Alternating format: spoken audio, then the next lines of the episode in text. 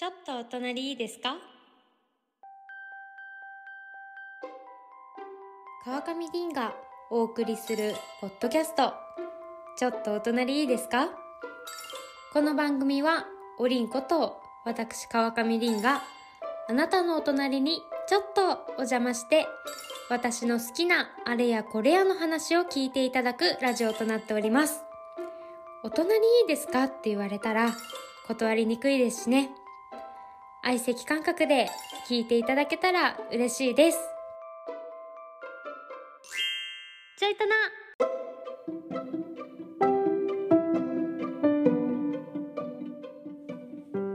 さあさあさあさあちょっとお隣いいですか？今回の配信で第18回目となります。皆様こんにちは。ということでですねなんと前回の放送ではね「ちょっとお隣いいですか?」のオープニングから始まるのではなくなんとなんとのお詫びから始まるというね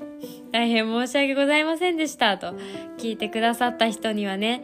言いたいんですけれどもそうなんでかわかんないんですけど第17回なのにもかかわらず第16回ってすごいもう意気揚々と話していたのでね今聞き返すとすごいちょっと恥ずかしい気持ちにはなるんですけれども。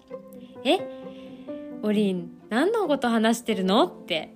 思いの方はですね多分前回飛ばしちゃってると思うのでぜひ前回のねあの杏仁豆腐対大行地の回もぜひ聞いていただきたいんですけれども今日さ寒かったんですよ。なんか雨もしとしとザーザー降ってるしもうこの前まで半袖で行けたところがちょっと薄手のスウェット着てアウター着ないと凍え死んじゃう凍え死んじゃうぞっていうぐらいの寒さでね今日。もうほんと体調崩す。なんか社会人でいるとさ体調管理も仕事のうちとか言われたりとかしますけどこんなに寒暖差あってね雨とか降られちゃったらさもう体調管理も難しいでしょってもうちゃぶ台をドンって叩きたい気持ちなんですけれども。ねえ今だって5月ですよ。みんな5月病5月病って言ってるところですからね。もう本当にずっと家にいてあったかいところにいたいなと思うんですけれども。電車乗って仕事行ってねみんな偉いよ。もう私が頭よしよしってもうこのちょいとなリスナーさんの家を回ってよしよししてあげたいぐらいなんですけれどもね。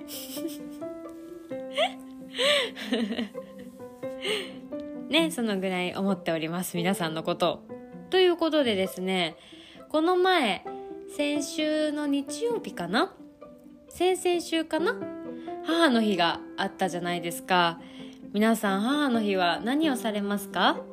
もうお花屋さん見るとカーネーションで真っ赤になっててね。私この時期すごい好きなんですよ。なんかちょっとこっぱこっぱずかしいけど母の日っていう日があるからみんなが感謝できる日があってとってもいい文化だなと思うんですけれども私はねその当日は仕事でちゃんとお祝いすることができずあの普通に平日にお祝いというかいつもの感謝の気持ちを伝えたんですけど毎回ね毎年ね私は母の日がすごい本気になっておりましてもうおもてなしをするんですけれども今回はねホテルホテル大倉に行きましてあのカフェスペースというかレストランスペースを予約して念願のレモンパイを一緒に食べに行きました。お花も渡したりとかお手紙渡したりとかしたんですけどなんか2人でレモンパイホテルオクラのレモンパイ食べてみたいねって言っていたので念願かなって嬉しいなっていう感じなんですけどさすが一流ホテルですよ。あのメッセージ書いて書きますよってフルーツカットもしますよっていう感じでメールいただいてあのいつもありがとうっていう感じで書いてくれたんですけど。なんてママいつもありがとう。大好きみたいなことを書いたんですけどそれが大皿に結構大きいチョコペンできたのでねちょっと恥ずかしいなって思いながら結構皆さんにジロジロ見られながらそのレモンパイを食べたんですけれども。いいやこのレモンパイの写真はですねぜひちょいとなのインスタで載っけますので見ていただきたいなと思います。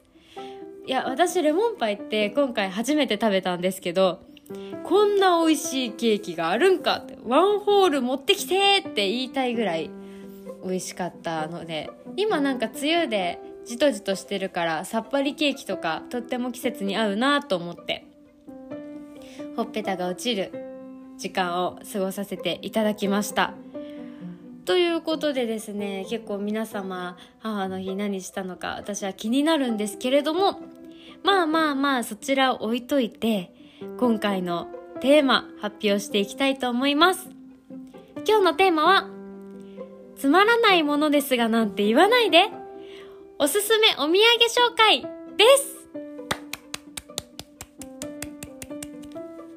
す。そう皆様にお土産を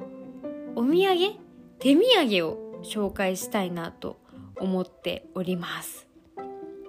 そうなんですよ。私ですね私ですねというより皆さんお友達の家に行ったりですとかお世話になっている人に挨拶しに行く時とか持っていく手土産って迷いますよね。っていう今回のテーマになっているんですけれども私おりんはですね自分で言うのはすごい恥ずかしく恩気性がましいんですけれども私が持っていく手土産必ず喜ばれるんですよ。パッケージかわいいとか中身美味しいとか結構感想いただくことが多くって。ね私さっきも前置きで話したように母の日とかおもてなしとかほんと人が喜ぶような顔を見るのがすごい好きなのでそういう手土産とか結構本気になってしまうんですけれどもあとそう渡した友達とかにあのどこで買ってるのとか教えてほしいって聞かれることがちょくちょくパラパラございましてなのでこのポッドキャストを聞いてくださっている皆さんにもこのシーン別でおすすめ手土産を紹介していきたいなと思います。もうねこれで手土産に迷うことなんてないと思うので結構バリエーション豊かにピックアップしてみたので是非最後まで聞いていただけたら嬉しいです。そうタイトルにあるようにねなんかお土産渡す時ってつまらないものですがとか渡すじゃないですか。でも私つまらないものですがって言う時もありますよ。言う時もあるけど私心の中で思ってない。全然つまらなくないもんって思いながら渡しております。ということで皆様にシーン別でおすすめしていきたいと思いますでは早速おすすめしていきますということでですねまず1個目がすぐ食べれるパワー系なってます。で、注意点が生もの。全部生ものなんですけれども、まずそのすぐ食べれるパワー系はお友達の家とか行ったりとか、なんかホームパーティーというか、行った時とか、ピクニックとかで持ち寄る時とかもいいかもね。で、そのすぐ食べるパワー系の一つ目が、お必然田んぼさんのおにぎりとなってます。なんかこの自然田んぼさん聞いたことあるよっていう方も多いと思うんですけれども表参道ですとか代々木三茶とかにお店がございます定食屋さんなんですけどそのお米にこだわっている定食屋さんでもうそのお米だけでも全然食べれるぐらいなんですけれどもそのお店のおにぎりです。この田んぼさんはですねあのー、先ほどもお伝えした通りお米にこだわっているので週替わりでねあのお米の品種が変わってるんですよ。で今回の配信日が5月の24日なんですけれども5月24日のお米はですね魚沼産コシヒカリ棚田米となっておりますのですごい美味しそうなお米を使用しております。で私のおすすめの具がありましてやっぱりアイドル鮭いくらいやもうこれはね手放すことはできないですよ。ということであとねうなぎとかあるんですよ。あと明太子。この3つが私はおすすめです。もう嫌いな人いないよねっていう感じなのでこの辺りをピックアップすればもうみんなわーいって取ってくだくれてる印象なので私はこの3つは必ず入れます。あとはもちろんお米にこだわっているので具なしもございましてね。それも挑戦なんかちょっと大人だよね。おにぎりこんなにアイドルたちがいっぱい揃ってるのにじゃあ私具なしでなのでそんな大人ではないんでねまだ私は。すごい味濃いめ系を選ぶんですけれども。で2つ目がサンドイッチハウスメルヘンのサンドイッチ。こちらも結構サンドイッチ業界では有名かなとは思うんですけれども東京駅とか新幹線止まる駅とかに結構デパ地下とかに入ってるかなと思います。白クマがサンドイッチをのほほんと食べてるマークがトレードマークとなっておりましてそのサンドイッチハウスメルヘンのコンセプトが日本人の味覚に合った繊細で奥行きのある味わいの後味の良いサンドイッチを追求ということでおすすめがですねエビカツサンドフルーツサンド。でこれすっごい名前思い浮かばないんですけどささみを大葉で巻いて揚げたやつがサンドイッチになってるカツサンドなんですけどこれがすごいさっぱりしてて美味しかったです。で断面もすごい綺麗なの。でなんか今流行りの断面がフルーツでお花とかになっているわけではないんですけれどもあの昔ながらのサンドイッチといいますかでパッケージも透明でピンク字が書いてあって可愛いので箱を開けた瞬間袋を開けた瞬間結構みんな盛り上がるんじゃないかなと思います。で3つ目がアイムドーナツのドーナツとなってます。これはね中目黒とか渋谷と表参道の間に店舗があるんですけど結構みんなブワーって並ばれてるし有名だとは思います。でね私この前初めて平日に行きましてでもね20分ぐらい20分も並ばなかったぐらいで買えたんですけれどもで箱に「アイムドーナツ」って書いてあったりして無機質な箱なんですけどすっごい可愛くてでそのドーナツが巾着型今ってあれですよねドーナツって独り立ちしてません？なんかミスドとかのドーナツってベって横になって寝てるっていう感じなんですけどこのアイムドーナツのドーナツはドーナツの中にたっぷりのホイップクリームが入っておりまして立ってるんですよ自立してるの。なのであの映えとかももちろんですのでピクニックとかねみんなで持ち寄ったりとかする時にはもってこいかなと思います。でそのホイップ系だけじゃなくてもオールドファッションだったりとかあとご飯系もいっぱいあったりとかするので大人数で行ってみんなで分けっこするのも楽しいかなと思います。ということで続きましてと少人数編で個包装になっております。でここは注意が冷蔵庫が必要です。なのでなんか美容室とか行ったりとかあと会社少人数の会社の人たちに渡すのもいいよねという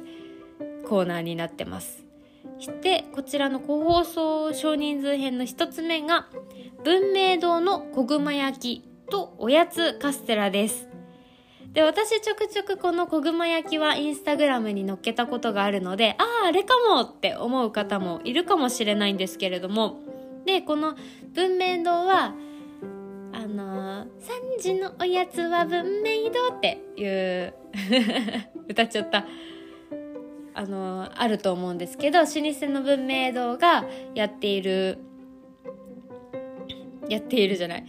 売っているおやつたちなんですけれどもでこの小熊焼きが新宿伊勢丹限定ででしかも15時以降にしか売ってないんですよ。ちょっとレアキャラなんですけれども中にこしあんが入っていてちょっと今川焼きっぽいような感じなんですけれども。でこれはね本当に見た目が可愛いのでテンション上がっちゃうと思います。もらった側もね。であとおやつカステラは普通のカステラよりカステラより一回りぐらい小さいカステラが2つ入ってて個包装になっている。でパッケージもすごい可愛いのでいいかなと思います。でおやつカステラは別にあのー、冷蔵庫が必要ないので日持ちはするからちょっと手土産で相手を気使わせないかなとは思うんですけれども、まあ、ビジュアル面で小熊焼きが喜ばれるかなと思ったので選びました。でもう一つが銀座コージーコーナーのジャンボシュークリームです。もうシュークリーム渡されたらもうみんな笑っちゃうでしょ？笑顔止まらないでしょ？っていう話なんですけれども銀座コージーコーナーは本当にどこにでもある。本当安いし手頃だしね。嫌いな人はいないっていう感じだと思うんですけど。ジャンボシュークリームを取り上げたんですけどエクレアとかもありますしね。あとはなんかすごいお財布に優しいと思うのがコージーコーナーで。ちょっとなんか成人男性の手のひら2枚分ぐらいの大きさのチーズスフレ？チーズスフレケーキ多分600円もしなかった気がするんですよね。500円ぐらいだったと思うんですけどそれ私好きなんですよ。もうスポンジなのでグッとしてしまえばねもうカロリーはゼロ飛んでっちゃうっていう感じなんですけどそれはねあの持って行ってもいいんですけど包丁使わなくちゃいけないのでちょっとそこがリスキーかなと思います。シュークリームだったりエクレアは本当に包丁とか使わないで袋からかぶりつけれるので手土産にはもってこいかなと思います。で続きましての部門がさっきが少人数編だったのでちょっとあの一つの単価が高いっていうことで少人数編になってます。5人までぐらいかなと思ってます。で次の部門がまたこちらは大人数編です。で個包装になっております。でこちらの部門の1つ目がユーハイムのクッキー詰め合わせかっこテーゲベックです。テーゲベックは品名です。でこれはですね小さいクッキーがたくさん入っているクッキー缶になっていてでこのカンカンのポイントなんですけどカンカンのケーベリックと紙の箱のケーベリックがありまして私はいつも差し入れというか手土産で持っていく時は紙の箱にしてます。カンカンって可愛いけど荷物になるしかさばる。そのまあ、渡す人が欲しいって言ったら全然いいと思うんですけどすぐ折りたためて捨てられる方がやっぱりいいなと思うので私を持っていく時は紙の箱にしようって心がけてます。ねクッキーってもう本当みんな大好きだから。でつまめる？そんなにお腹空いてなくても短い時間でつまめる小さいクッキーなのでいいかなと思います。で大人数編の2つ目が銀座ウエストのリーフパイです。これは老舗洋菓子店の銀座ウエストのあの有名なパイなんですけどこれがあの確かね8枚入りぐらいからあって30枚入りぐらいもあるので結構大人数にはもってこいかなと思います。で個包装になってるのでその場で食べなくてもいいしね。あの持って帰ってくださいとかも言えるので個包装になってるのは個人的にはとてもポイント高いかなと思います。ね相手に気使えてるなという感じではあると思うんですけれども。で4つ目の部門がですね1人だけに渡すです。贅沢手土産なんですけれども。でこれはなんか友達の展示会とか行ったりと行った時とかなんかその人だけに渡すなんかちょっと高いものではないけど、まあ、日々の感謝を伝えるっていう時も使えるかなと思います。でこれは第1回でもお話ししたかなと思う商品なんですけどトラヤアンスタンドのアンペーストです。でこれは本当に美味しい。本当にみんな一回調べてほしいっていう感じなんですけど私はよく友達にお渡しします。あの瓶詰めにあんこがこしあんが入ってるんですけどパンにもつけてもいいしヨーグルトにも入れてもいいしはたまたコーヒーの中の砂糖としてあんこを入れてもいいっていう画期的な商品なのでねパッケージも可愛いので結構喜ばれると思います。で2つ目が大宮洋菓子店にございますフルーツポンチです。これはねお茶の水にある洋菓子店古い洋菓子店なんですけどそこのフルーツポンチで縦長の大きい瓶にフルーツがゴロゴロゴロって入ってて見た目がこれからの季節にぴったり涼しげなのでいいかなと思います。そのままで食べるとフルーツの甘さがダイレクトにきていいですしヨーグルトに入れたりとかそういうなんか一人の人にあなんかとかじゃない。パッケージというか包装してくれるんですけどその包装紙も大宮洋菓子店って書いてあって可愛いししかもキラキラピンクのリボンをかけてくれるんです。いいですね。想像しただけで上がりますね。っていうことなんですけど。それが一人だけにお渡しするお土産のおすすめでした。どうでしたか？皆さん4部門に分かれておみ手土産のおすすめをお伝えしたんですけれどもまずね振り返るとすぐ食べるパワー系。お必然田んぼのおにぎりとサンドイッチハウスメルヘンのサンドイッチ。アイムドーナツのドーナツ。もう一つが少人数。5人までぐらいかな？で個包装になっているものです。文明堂の小熊焼きとおやつカステラ。銀座コージーコーナーのジャンボシュークリームでもう一つがこちらは大人数の個装個包装系個装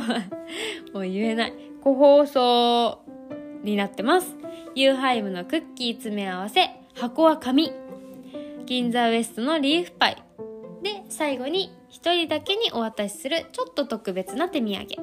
トラヤあんスタンドのあんペーストと近江屋洋菓子店のフルーツポンチでした。いかがだったでしょうか？あの、結構いっぱいあるので、インスタには2つに分けてご紹介したいなと思っておりますので、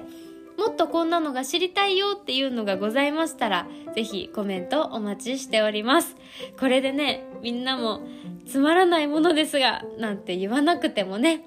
胸を張って手土産お渡しできますよ。ためになったねー ということで この回は終了いたしたいと思います。ちょっとお隣いいですか？は毎週水曜日9時から配信しております。また皆様からのお悩みなど私に聞いてみたいことのメッセージもお待ちしております。メッセージはちょいとなのインスタグラムからお願いいたします。そして採用された方は、ちょいとなのオリジナルステッカーをお渡しいたしますので、どしどしご応募お待ちしております。さてさて、今日のテーマは、つまらないものですがなんて言わないで。おすすめ手土産紹介でした。来週もぜひお隣お邪魔させてください。そうだ次回もあなたに話を聞いてもらおうっと川上凛でした。バイバーイちょっと皆さん聞いてくださいよ。今、ファミマの一番くじが米田コーヒーとコラボになっておりまして、私は B 賞、米田のメニューが書かれているタオルケット狙いで今日、明日引いてこようと思います。当たるかな？当たるかな？バイバーイ